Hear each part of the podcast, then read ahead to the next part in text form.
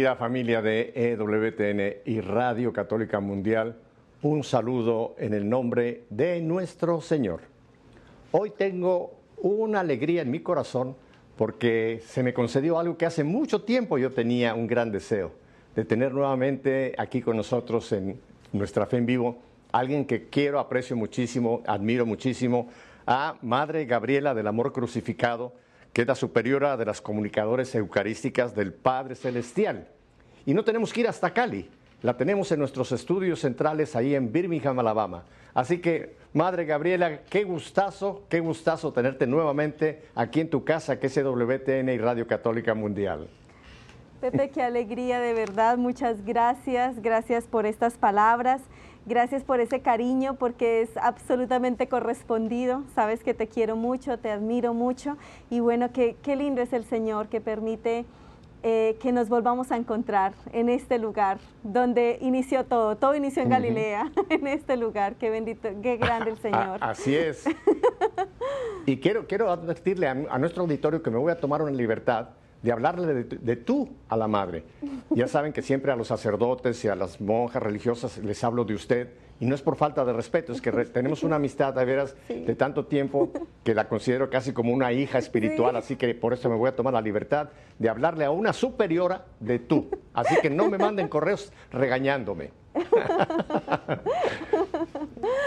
Gracias, Pepe. Madre Gabriela, eh, vamos a hablar largo y tendido de esa obra maravillosa en la, que el Señor te ha puesto pues, a, la cabeza para llevar este gran, gran servicio al mundo en general.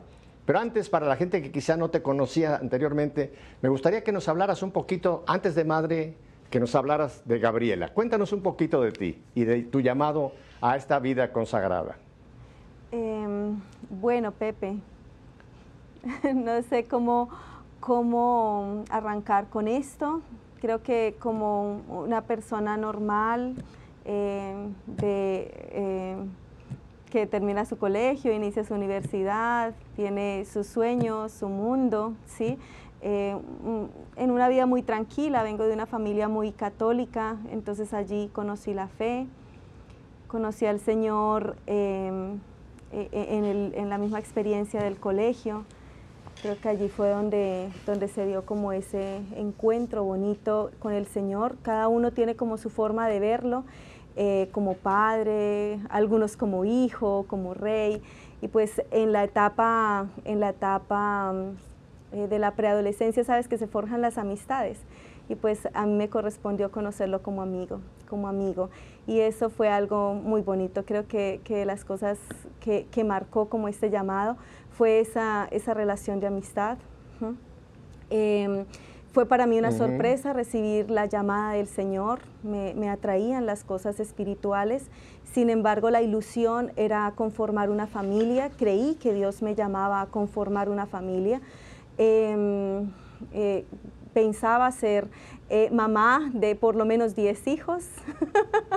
Eh, y cuando tenía mm, de pronto una relación, iniciaba alguna relación, eh, siempre me fijaba en salir con personas que tuvieran en su mente el formar una familia grande, numerosa, ¿sí? O sea, yo era como, como mi ilusión me da risa porque yo le decía al Señor desde muy, desde, o sea, en la, juventud le decía, Señor, tú conoces al que va a ser mi esposo, te pido por él, no sé qué. Bueno, yo lo oraba por mi futuro hogar, por los futuros hijos. Y yo siento, a veces yo miro a Jesús y me da risa porque yo digo, Señor, tú sabías y no me habías dicho nada. ¿Sí? Porque era una relación de amistad. en, en, este... Pero déjame te cuento una cosa, déjame te cuento una cosa, madre eh, primero, para que se ponga muy feliz la gente del norte de Colombia, Madre nace en Barranquilla, no. en la parte norte de Colombia. Santander. No, Bucaramanga. Bucaramanga, sí, Bucaramanga. Santander. Bucaramanga, Santander. Perdón, los de Barranquilla, me tengo que llevar a, Madre a Bucaramanga. y, la, otra cosa, fíjate que ese, ese, deseo tuyo de tener una familia grande te lo concedió el Señor, Madre. Sí. Tú tienes un familión inmenso. Tú no tienes 10 hijos, tú tienes miles y miles y miles de hijos e hijas que el Señor te utiliza para, para alimentarlos, para llevarlos, despertarlos y después eh, orientarlos. Así que tienes un familión enorme. Y sí, eh, eh, tu esposo ¿Tú sabes quién es tu esposo? Sí. Jesús. Sí. Sí, realmente fue una experiencia nueva. Cuando veía a las religiosas no entendía por qué ellas veían a Cristo como esposo. Yo decía, esto es muy difícil, ver a Cristo como esposo, o sea, es, no, no, no, lo podía concebir. Pero cuando recibí el llamado a la vida consagrada, em, empecé a conocer esta faceta, digámoslo así, de, ese desposorio místico con Cristo, que fue, o sea, realmente algo, eh, sí, o sea, maravilloso realmente. El Señor me llamó a vivir mi, primera, mi primer amor, mi primera experiencia con Él en la vida ermítica. Yo creo que esas palabras del profeta Oseas, que cada uno puede experimentar y vivir en diferentes, eh, en sus vidas, en sus diferentes ambientes. En mi caso fue muy literal porque inicié la vida consagrada en la montaña, en una montaña de ermitaños, en la vida ermítica. La llevaré al desierto, le hablaré al corazón. Y eso fue una realidad, fue una realidad llegar a la, experimentar la vida ermítica, la vida del desierto, la vida de la soledad, siendo parlanchina, porque yo estaba estudiando diseño gráfico y a mí mis compañeros de la universidad me decían, usted debería estudiar comunicación, Dios mío, le salen letreros por todo lado. y me encanta porque Dios es un Dios de contrastes, porque yo sentí muy fuertemente y claramente mi llamado a la vida consagrada y a la vida ermítica como tal. Y yo le decía al Señor, ¿Cómo uno puede llegar a ser feliz en una montaña olvidado de todo el mundo y en pleno silencio? Además que amaba la juventud inmensamente y quería trabajar por los jóvenes. De por sí me proyectaba de esa forma, aunque no conociera mi, llamado a la vida consagrada en ese momento. Y llegar a la montaña fue, o sea, una experiencia de, profundidad, de, conocer y de poder aprender a escuchar a Dios en el silencio. Fue algo em, que le digo al Señor, mejor no pudo haber sido, si pudiera volver atrás lo repetiría de la misma manera, porque creo que esa experiencia marcó mi vida. Y ahora siento que no he dejado de ser ermitaña, sino que llevo un eremo dentro de mi corazón y cada vez que me puedo volar, me vuelo a ese silencio, a esa soledad donde lo puedo encontrar. Y estando en ese silencio, en esa soledad, fue donde recibí nuevamente el llamado a comunicar al Señor, eh, a través de los medios de comunicación, de evangelizar a través de los medios de comunicación y de una comunidad que se dedicara a ello, a evangelizar en y a través de los medios de comunicación. Entonces de ahí viene como todos los contrastes, ¿no? Eh, eh, el llamado no es algo que nosotros elegimos, no es algo que nosotros decimos si a mí me gusta, si yo quiero. Cuando a Pedro le dijeron, Pedro, sígueme, no dijo, voy a pensarlo, voy a mirar, no sé qué, no deja las redes, sígueme. Y algunas veces Jesús es así, yo siento que en mi vida, yo tu, pues mi experiencia ha sido como que, o sea, sígueme, o sea, y no, no, no, ha sido como, como algo que yo he planeado, que yo he visto, o ni tampoco, una, vez me preguntaron, y me lo han preguntado varias veces, pero una vez un señor me decía, pero usted qué le pasó? O sea, ¿cuál fue su frustración? ¿Cuál fue su pena? ¿No? Cuando yo sentí el llamado a la vida consagrada, le estaba diciendo al Señor, había conocido una persona con la que pensaba formar, o sea, yo decía, esta es la persona con la que quiero formar una familia, y le estaba diciendo al Señor, Señor, creo que conocí la persona, no sé qué, porque yo siempre le hablaba al Señor de esto. Y en ese momento yo experimenté la llamada del Señor de antes de tomar una decisión a la vida matrimonial, darle una oportunidad a Él. Sí, o sea, y esto para mí fue como, ¿qué es esto? No sé qué. Y ya ahí empiezo yo como en esa búsqueda y, ahí fue donde conocí lo que era la vida consagrada como tal. Y Pepe, o sea, esto es lo que me da la certeza de que uno no, no es una decisión de uno, es una decisión del Señor, pero el Señor cuenta con uno, tampoco es que se lo vaya a imponer, no. Yo le dije, Señor, si tú quieres de mí la vida consagrada, conquístame para ello, porque yo no te puedo ver como un esposo místico, yo te veo como un amigo. Y esto sí es muy difícil llegar a, esto. Entonces, el Señor se fue encargando y, y la verdad fue, o sea, no, ya terminé enredada, enredada en esa montaña y, gracias a Dios pues ahí, ahí surgió como empezó mi, vida consagrada, mi vida consagrada, que está más enfocada hacia una relación esponsal con Cristo. Yo la veo más de esa forma. Hay vidas consagradas de diferentes formas, eh, o sea, porque Dios, como es Dios y tiene muchas facetas, tú lo puedes ver de diferentes formas. En, en mi forma de mi experiencia, fue una experiencia de, de, de, ¿qué? de, vida esponsal y ahora pues una experiencia de maternidad y una experiencia de servicio que se va poco a poco madurando con, los años. Pero fíjate qué interesante esto que nos cuestas, madre, porque esa relación que tuviste con el Señor como tu amigo, eh, yo la veo casi como que fue un noviazgo. Porque para llegar a un matrimonio hay que primero ser amigo, hay que ser muy amigo de esa persona para conocerse y después ya pasa a la siguiente etapa que ya sería una relación más profunda, que es la, una relación matrimonial como tienes tú con el Señor. O sea que tus dos etapas fueron importantes. De amigo pasó a ser esposo. Pero mira, nos ven muchas chicas y chicos. Me gustaría que nos regresáramos un poquito a ese momento. Tú tenías ya tu idea, un matrimonio, un matrimonio digamos, con un hombre, tenías, estabas estudiando en la universidad, pero eh, ¿qué, fue el momento cuando tú dices que sentí que el Señor me decía que sígueme? Esa palabra para mí es importantísima, porque si tú ves a Leví, el Señor le dijo, sígueme. A Natanael, el Señor le dijo, sígueme. A Pedro más adelante le dice, sígueme. El Señor cuando te dice, sígueme, no te presenta todo el plan, simplemente te dice, vamos, para adelante y después va, va mostrándonos qué implica ese sígueme, ¿no? Pero ¿qué, ¿qué, pasó en Gabriela en aquel momento, todavía no Madre Gabriela? ¿Qué pasó para darte cuenta de que, aunque ya tenías ese novio con plan de un matrimonio, ¿cómo, ¿cómo, fue ese cambio?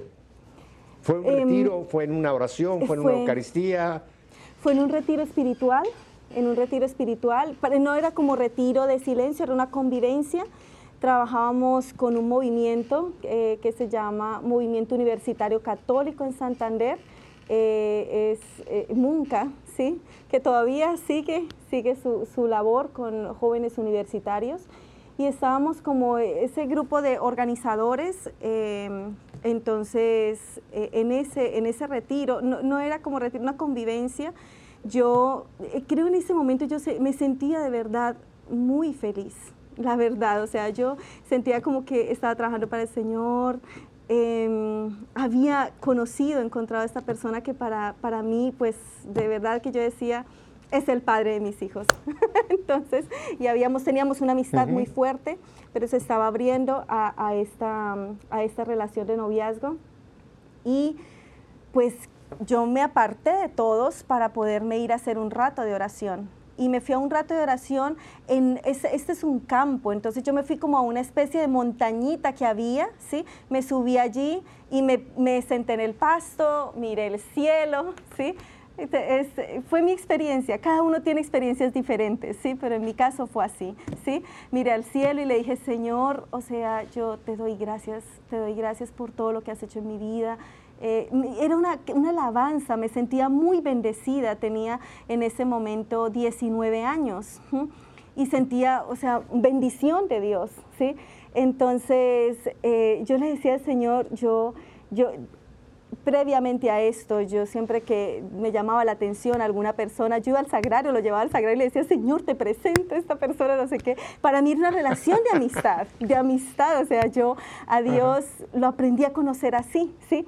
Entonces, que entonces, claro, para mí ese, momento de hablar con él era para decirle, Señor, ya no quiero conocer a nadie más, ya no te voy a presentar a nadie más, creo que este va a ser el padre de mis hijos.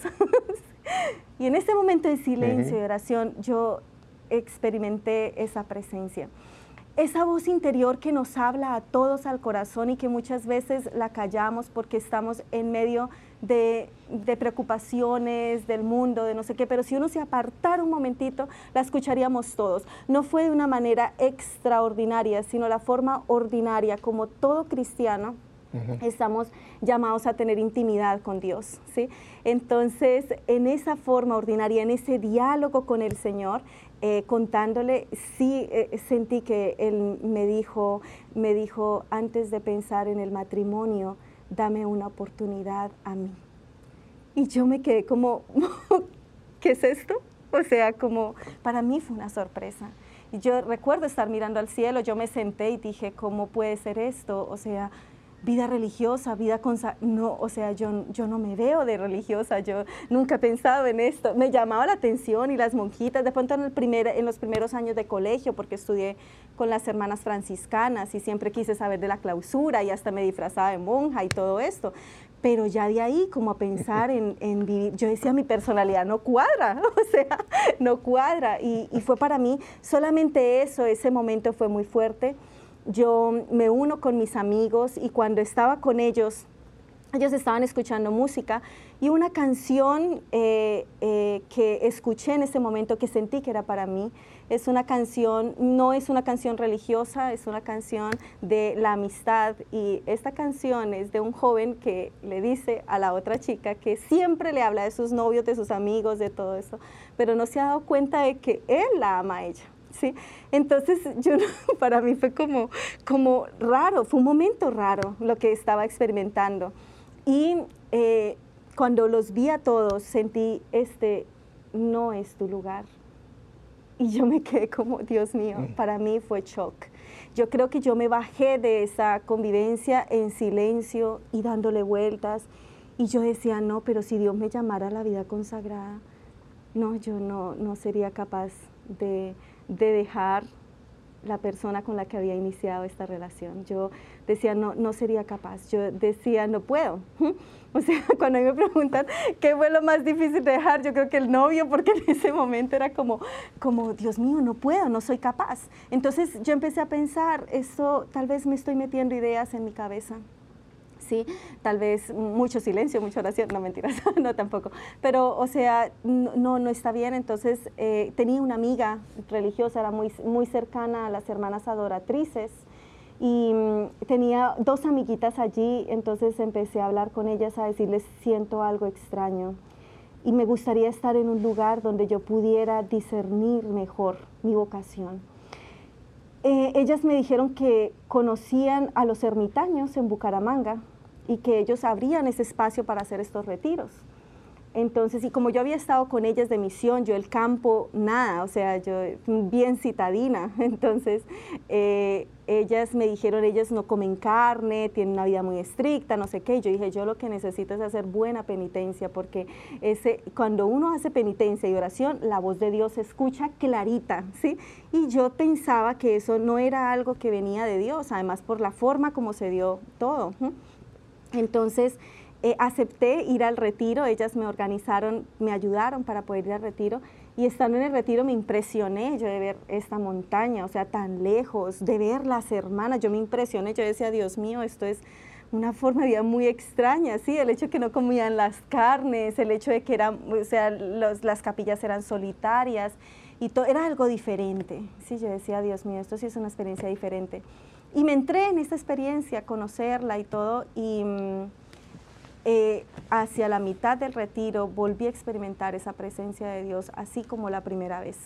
Eh, en esta la experimenté y sentí que el Señor me decía, en este lugar es donde te quiero. Yo dije, ay no, aquí, en este lugar, o sea, Dios mío, pero es que aquí no hay nada. Yo decía, Señor, ¿cómo puede ser uno feliz en medio de la nada, ¿sí? Claro, porque uno conoce con los jóvenes y todo, pero, o sea, el desierto, el silencio, la soledad, y aparte de todo están en continuo ayuno porque están en, sin comer carne ni nada. No, yo decía, yo detestaba las verduras, ¿sí? la dieta era de verduras. Yo dije, no. Yo dije, no, no, no, o sea, no, todo mundo es libre. Ay, no, yo con vergüenza lo tengo que reconocer aquí como una confesión. Yo decía, no, yo acudo a mi libertad. Tengo libertad de decir sí y tengo libertad de decir no.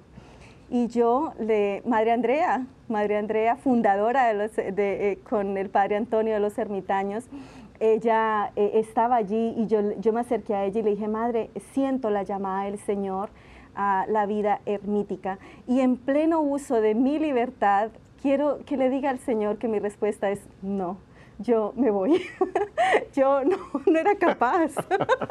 y la madre me dijo, eres una orgullosa. ¿Cómo, te, te puede, ¿Cómo puedes decirle al Señor así, con esa conciencia que no? Yo creo que tal vez la juventud, uno, Dos, la cercanía. Yo, la verdad, sentía a Dios como un amigo. Entonces, tal vez yo no miraba la dimensión de decirle no, no fui tan dócil, eso es una realidad.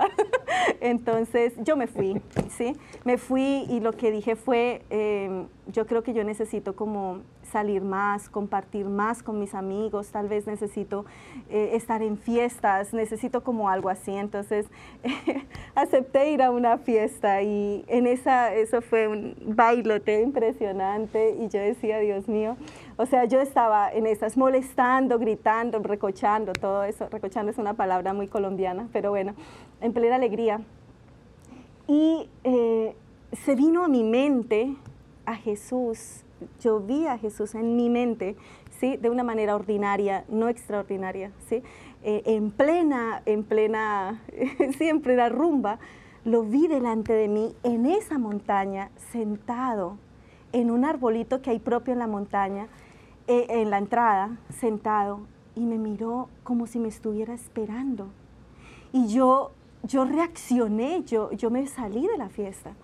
Y yo le dije, Señor, tú no me puedes hacer esto no me puedes hacer. Yo, eh, estamos hablando como, como decir hacia la medianoche en una calle, todo, o sea, mirando al cielo, como loca en la calle, decía, tú no me puedes hacer esto, o sea, yo no me puedes, o sea, yo no, yo no me siento bien de ir a esa montaña, yo no me siento para la vida, yo no conozco la vida religiosa. Yo le empecé a hablar de esa forma y en un momento le dije, hagamos un trato, hagamos un trato. Tú sabes que yo quiero, eh, me gustaría el matrimonio y eh, para yo poder dar un paso a la vida consagrada, me tengo que enamorar de ella. Voy a irme a esa montaña dos meses. Tenía eh, cierto conocimiento de, la, mortificación, de esto, porque pues es una familia carismática y mis padres me hablaban mucho de esto. Entonces yo decía, dos meses, yo me voy dos meses, pero vamos a hacer un canje, ¿sí?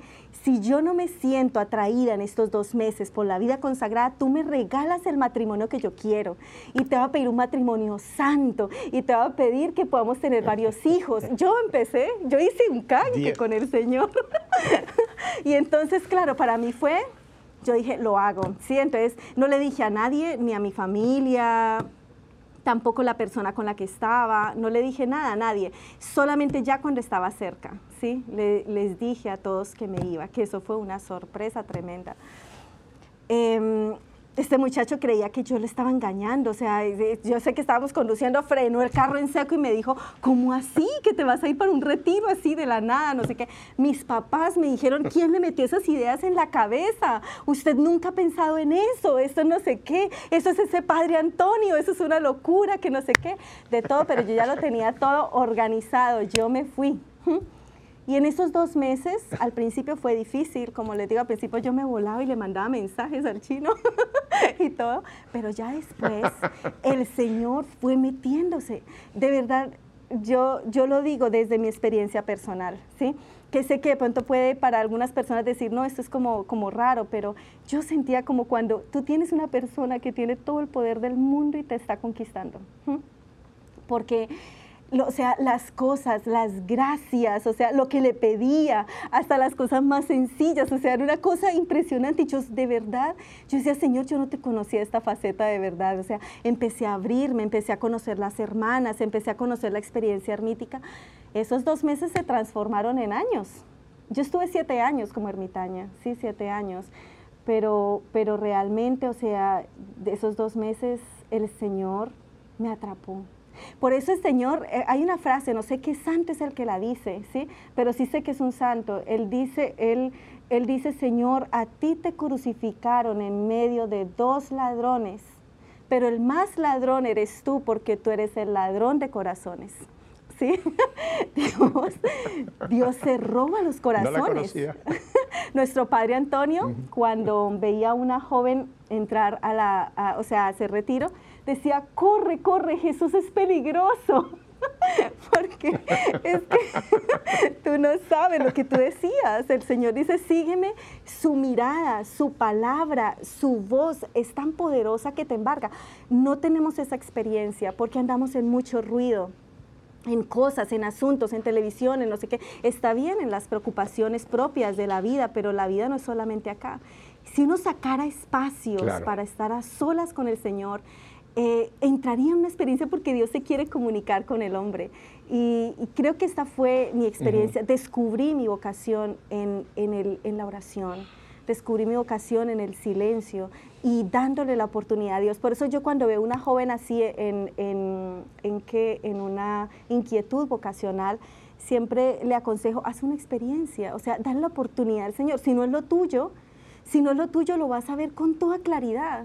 Tengo un, gran amigo que él, él, eh, eso, él, él, no sabía si Dios lo llama para la vida consagrada, si no. Entonces yo le dije, es ingeniero, tenía su, su, su empresa, dirigía bastante gente y todo. Y yo le dije, ¿por qué no le das la oportunidad? Sácate un mes de tu vida, un mes. Y da la oportunidad a Dios para que Él te diga y te hable. Y lo hizo, ¿no? Era muy chistoso verlo, cómo le fue creciendo su barba y todo. cuando está, eh, Fue en la, comunidad de los ermitaños, le dije no sé qué.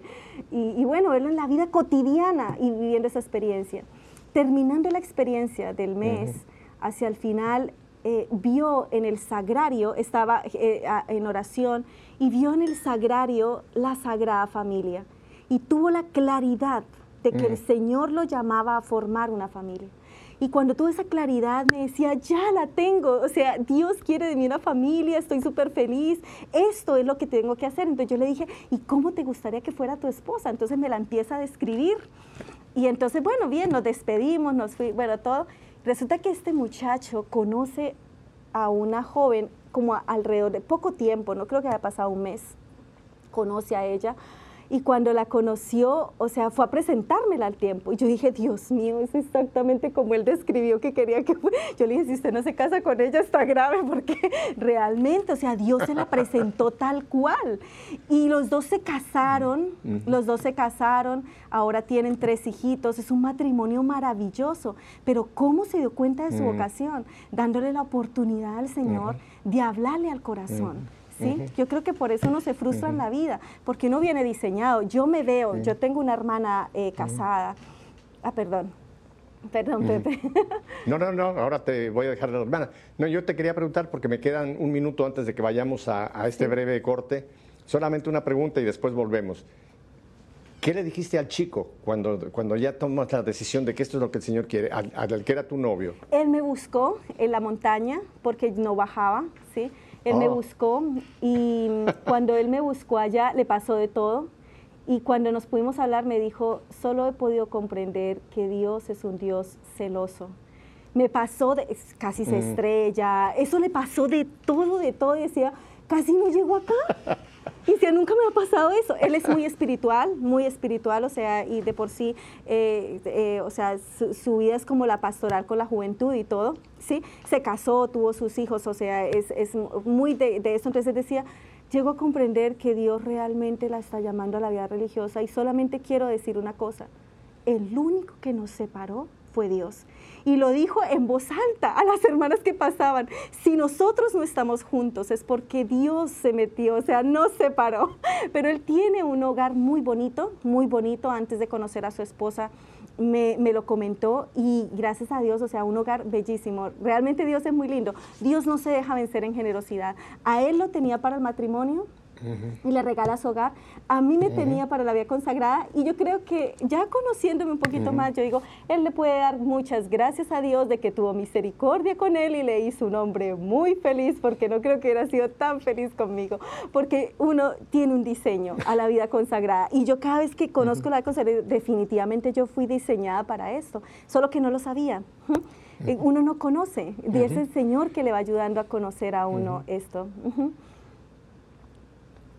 Gracias, Madre Adela, por habernos eh, tu vida en, en, una forma tan íntima, este testimonio. Yo no lo conocía en profundidad, pero te doy las gracias por habernos abierto toda tu, vocación.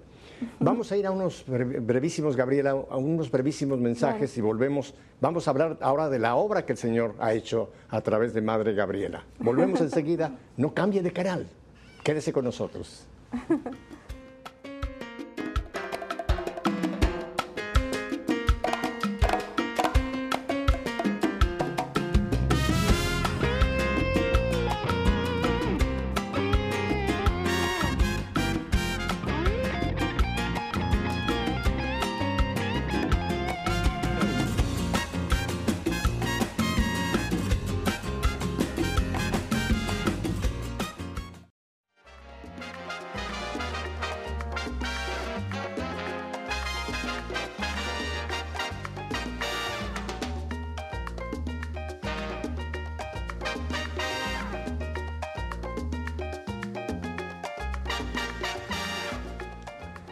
Bueno, estamos en los estudios nuestros en Birmingham, Alabama, con la Madre Gabriela del Amor Crucificado, Madre Superiora de las Comunicadores Eucarísticas del Padre Celestial.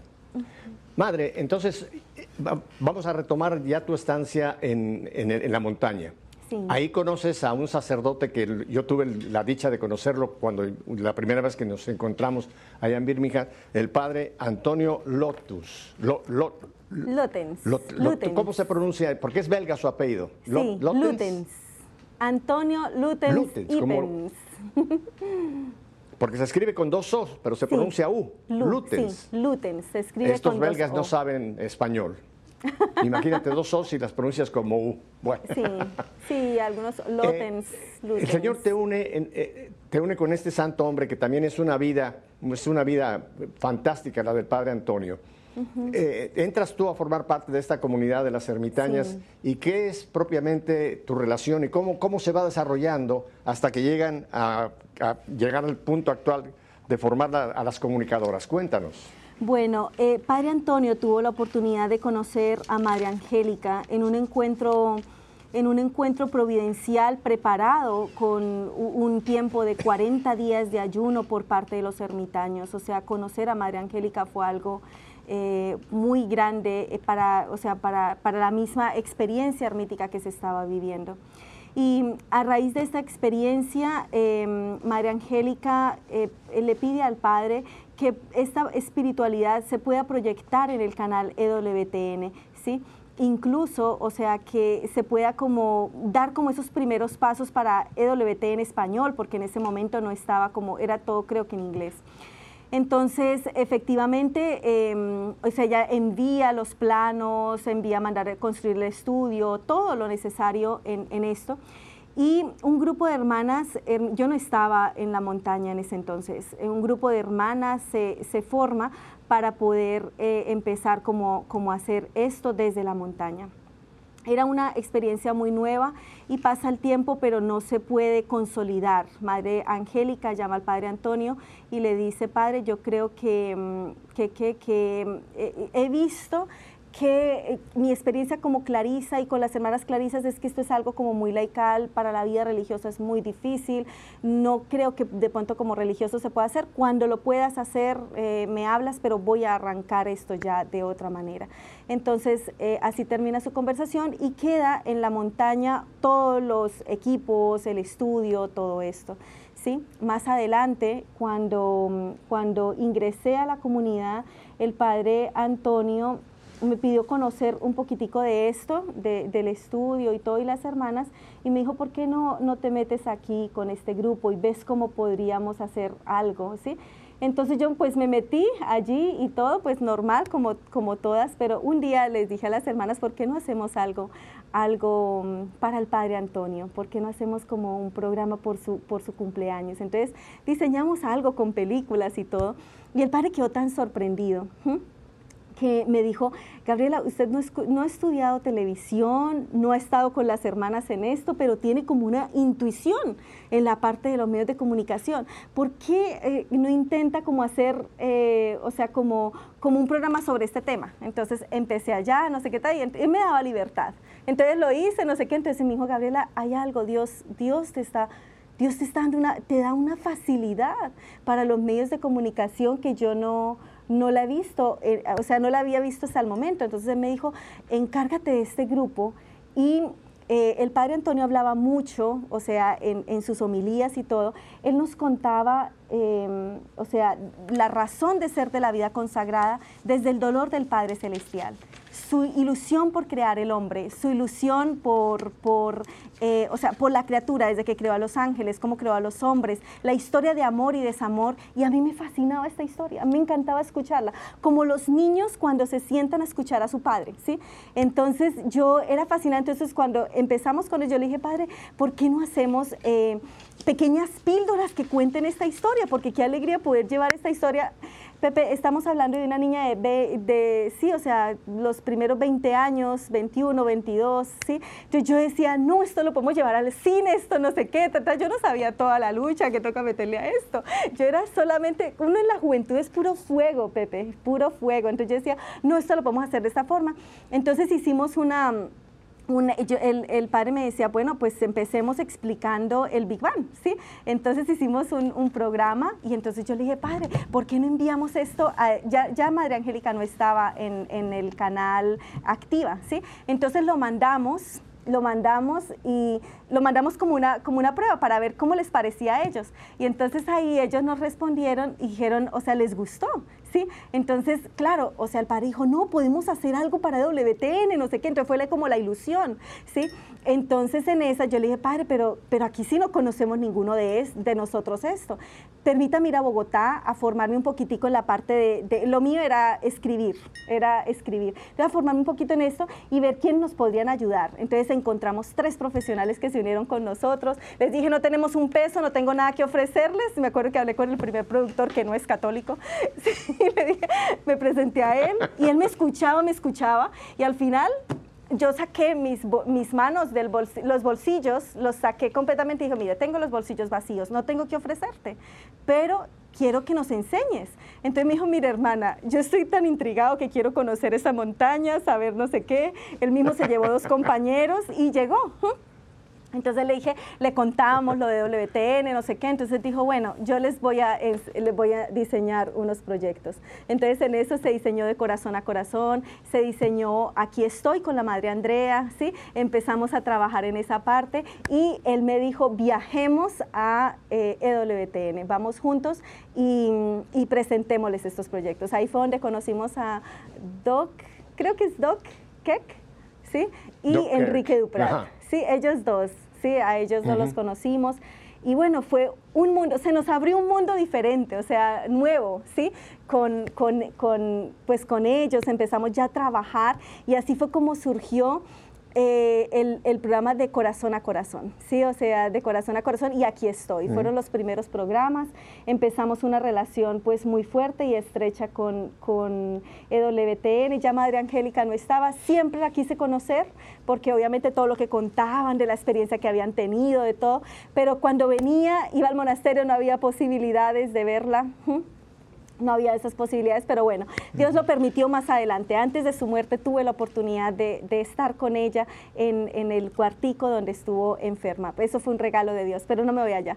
Entonces eh, eh, se, pudo, se pudo empezar ese trabajo y empezamos trabajando con ellos. Yo, yo, una cosa que a mí me ha pasado cuando el Señor me llamó a la vida ermítica fue, yo siempre que amé cómo trabajar con la juventud y creí que renunciaba a ello, ¿sí?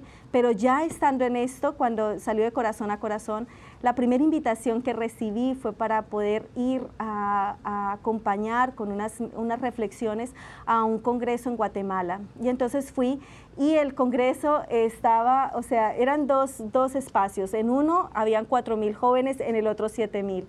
Para mí era una cosa nueva, sí, o sea, nueva.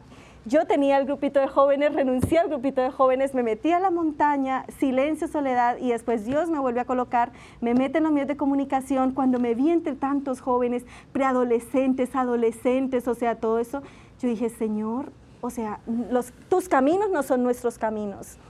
Yo jamás me imaginé esto, yo, yo simplemente le dije al Señor sí, pero no me imaginé que esto estaba lleno de todo, o sea, Dios sobrepasó totalmente todos los límites, ¿sí? Todos los límites.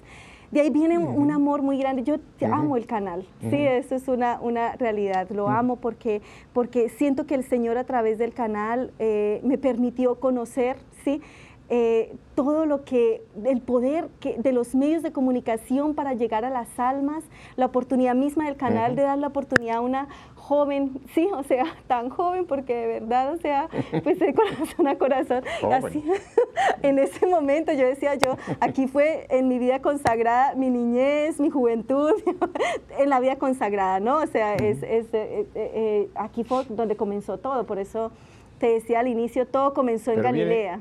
Todo comenzó en EWTN. En Galilea.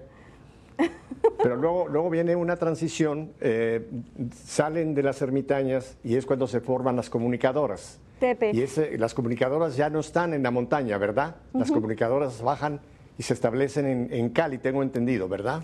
Esa fue otra sorpresa del Señor, Pepe. También fue otro momento de oración muy fuerte, ¿sí? En donde mm, mm, parecido ese primer momento, parecido ese segundo momento, hubo un tercer momento, ¿sí?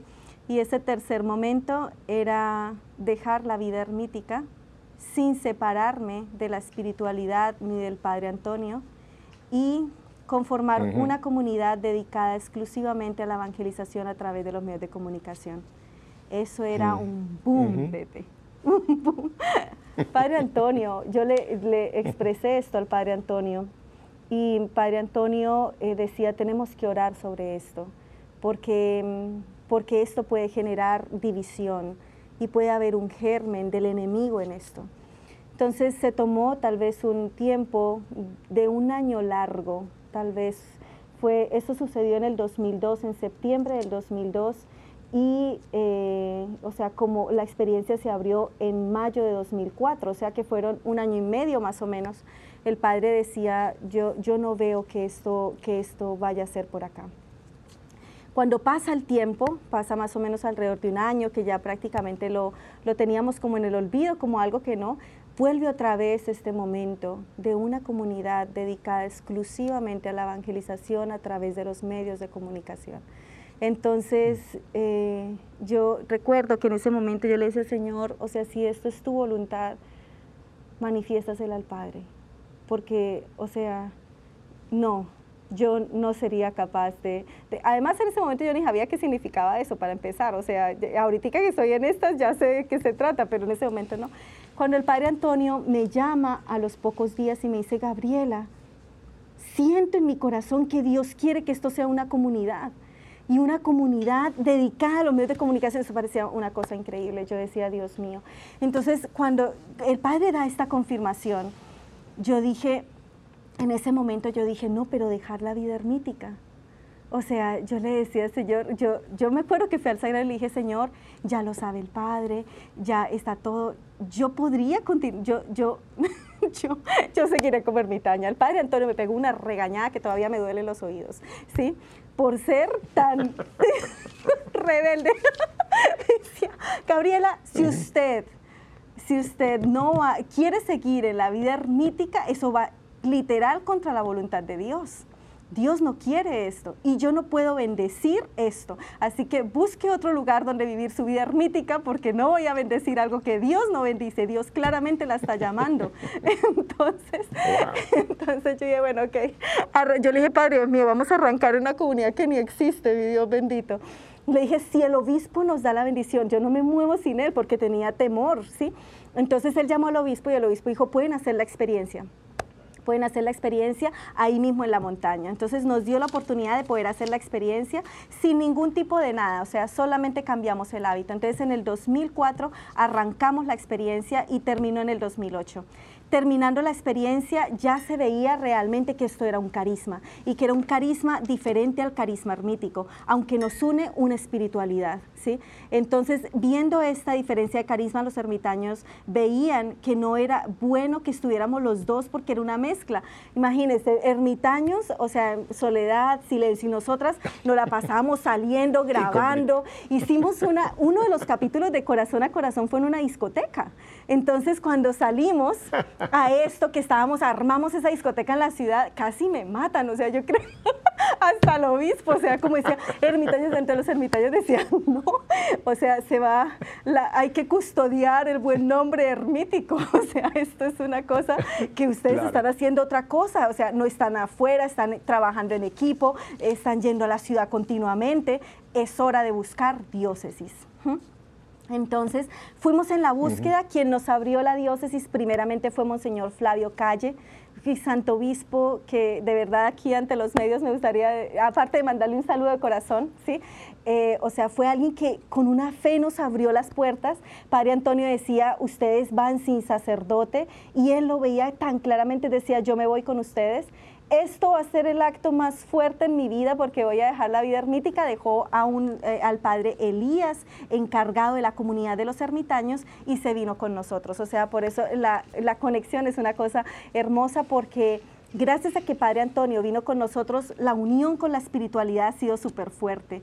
Y esta, ese, ese primer amor ermítico y ahora la combinación con los medios de comunicación, o sea, mantienen como ese, el Padre Antonio es como ese punto de conexión. Y de allí ya en Ibagué, el mismo obispo nos remite al obispo de, de, Cali y el obispo de Cali nos recibe por la amistad que tiene con el obispo de Ibagué. Y ya ahí empieza nuestro camino como comunicadoras eucarísticas del Padre Celestial. Y, bueno, pues ahí arranca todo. Nos has traído unos, unos breves videos. Yo quisiera poner el primer video en el que tú explicas, muy, se explica muy brevemente por qué hacen lo que hacen. ¿Lo ah, vemos? Sí, claro. Adelante. Gracias. En un mundo donde el caos parece dominar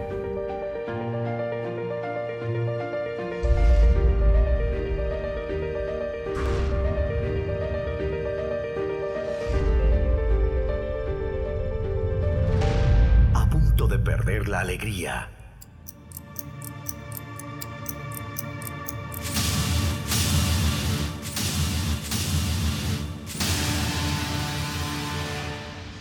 Es hora de unir fuerzas para ver la luz. Recuperar la esperanza. Motivar a los desanimados. Contagiando la alegría de Dios que es Padre de todos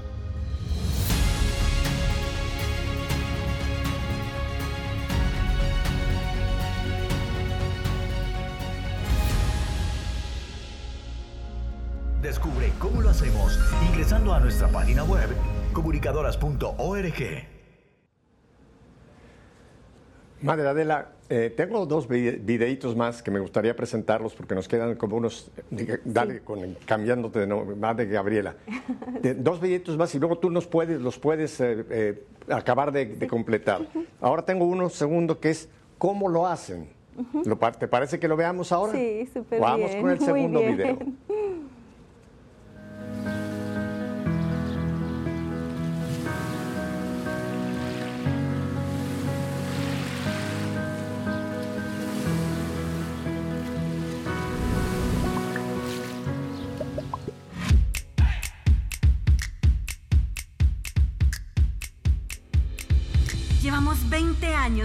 Comunicando alegría.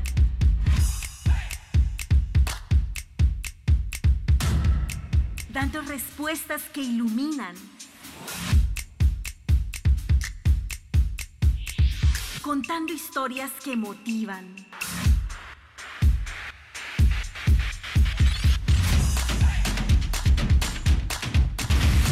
encendiendo los corazones con el fuego del amor que llevamos dentro.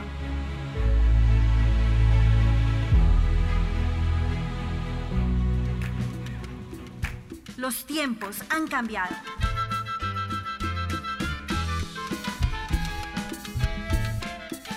Y ahora hay nuevos caminos que le dan propósito a la vida.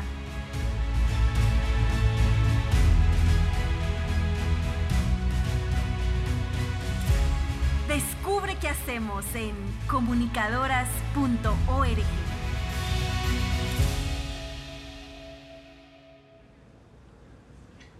Bueno, eh, tengo un tercer video, así que vamos pues, ¿cómo hacen lo que hacen?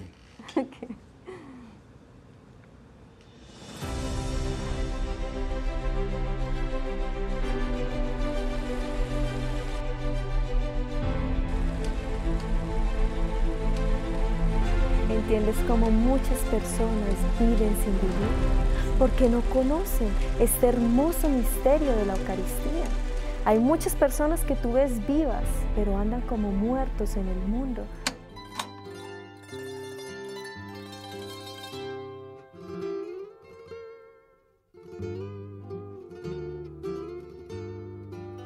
Que le trajeran un vaso lleno de bacterias y de las peores, y que él se lo iba a tomar y que iba a demostrar que como su cuerpo estaba sano, no le iba a pasar nada. Y efectivamente así fue.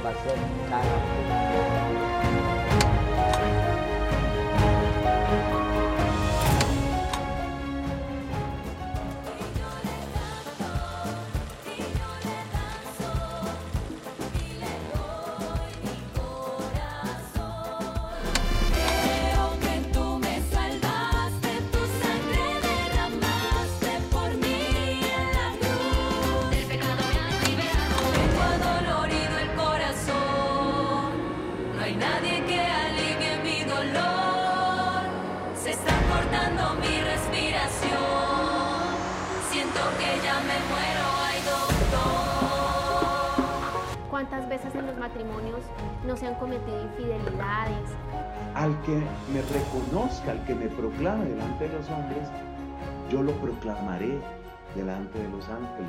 Paraíso, paraíso, yo quiero ir al paraíso. No puedo más.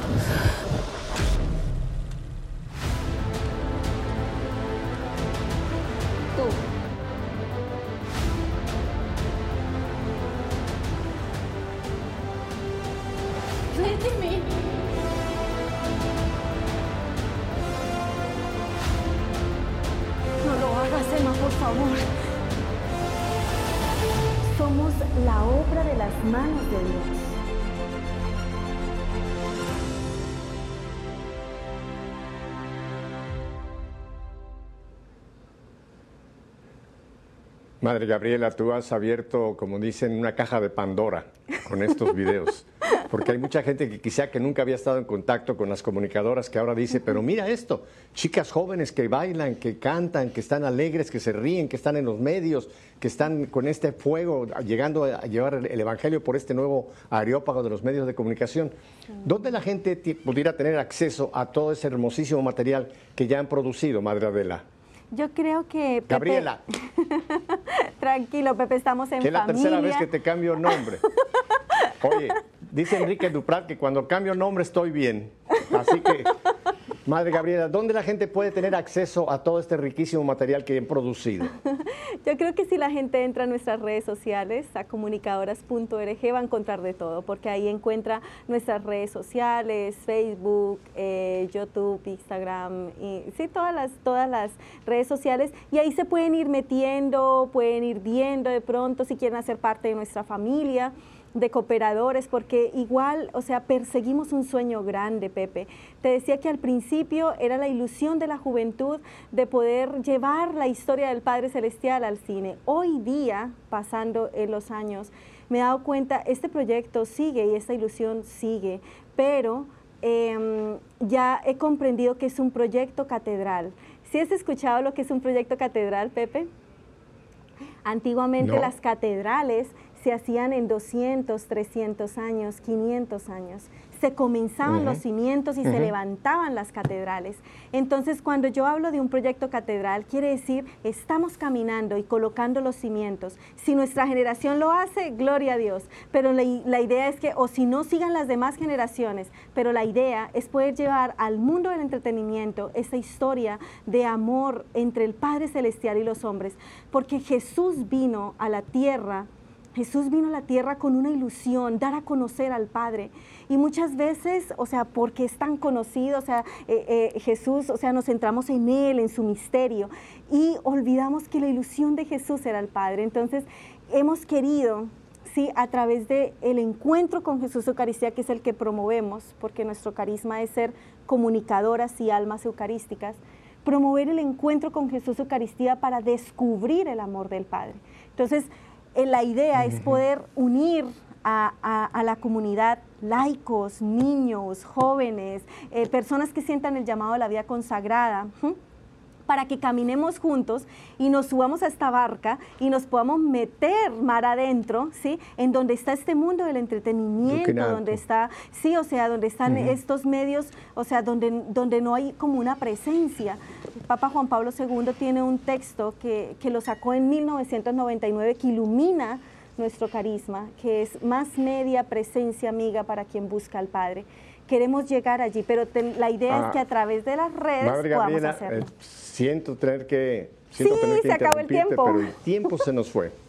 El Sí, tiempo, sí. tú sabes, en televisión tú lo sabes perfectamente, madre, se va. Sí. Así que te agradezco muchísimo, muchísimo esta presencia tuya aquí en nuestra fe en vivo. Yo estaré por, por noviembre 4 y 5 en Colombia. Voy para la gran, el, el gran Congreso Católico Carismático, así que nos vamos a ver en Colombia.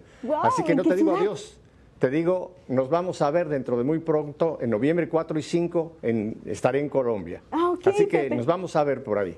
Con el favor de Dios nos y a veremos. ustedes, mi querida familia, si Dios nos concede una semanita más de vida, volveremos la próxima semana para seguir haciendo esto, que nuestra fe sea una fe en vivo. Hasta entonces, bendiciones.